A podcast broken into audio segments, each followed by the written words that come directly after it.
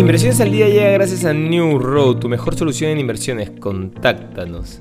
Hoy, en el plano local, los aportantes al sistema privado de pensiones retiraron casi 66 mil millones de soles con las cinco normas emitidas para enfrentar el impacto de la pandemia, informó la Superintendencia de Bancos Seguros y AFP. Recordemos que en este sistema hay 8.5 millones de afiliados, de los cuales el 28% tiene la cuenta individual en cero. Por su parte, el tipo de cambio se mantiene estable en los 3.71 soles.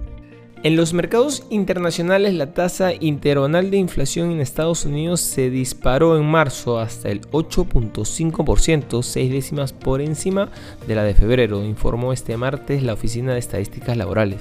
Se trata de la mayor subida interanual desde diciembre de 1981, es decir, desde hace más de 40 años y viene impulsado sobre todo por el encarecimiento de la energía, los alimentos y la vivienda.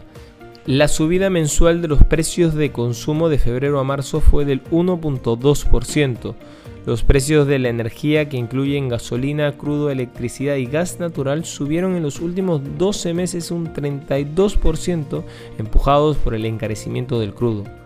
Por otro lado, el reciente repunte de la inflación en Estados Unidos ha contribuido a aumentar las expectativas de una política monetaria más estricta por parte de la Reserva Federal.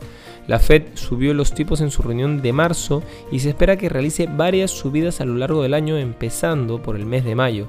Este jueves, además, el Banco Central Europeo dará a conocer sus decisiones de política monetaria. Por el momento no se esperan grandes decisiones después de que no hubiera tampoco cambios en la reunión de marzo, pero cada vez son más audibles las voces Hawking dentro de la institución. Y no queremos irnos sin mencionar que la temporada de resultados trimestrales arrancará mañana mismo de manera oficiosa con las cuentas de JP Morgan y la aerolínea Delta Airlines. El jueves nuevos bancos desfilarán por la pasarela de resultados. Otra empresa protagonista del mercado es ATT que sube antes de la apertura del mercado tras haber completado ya la escisión de Warner Bros. Por otra parte, los movimientos corporativos regresarán al parque de la mano de Dato Holdings, que ayer se disparó un 20% después de que la empresa de ciberseguridad acordara ser adquirida por la empresa de software de gestión TI Casella.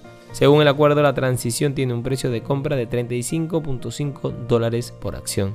Estas han sido las noticias más importantes de hoy, martes 12 de abril de 2022. Yo soy Eduardo Ballesteros, que tengas un feliz martes.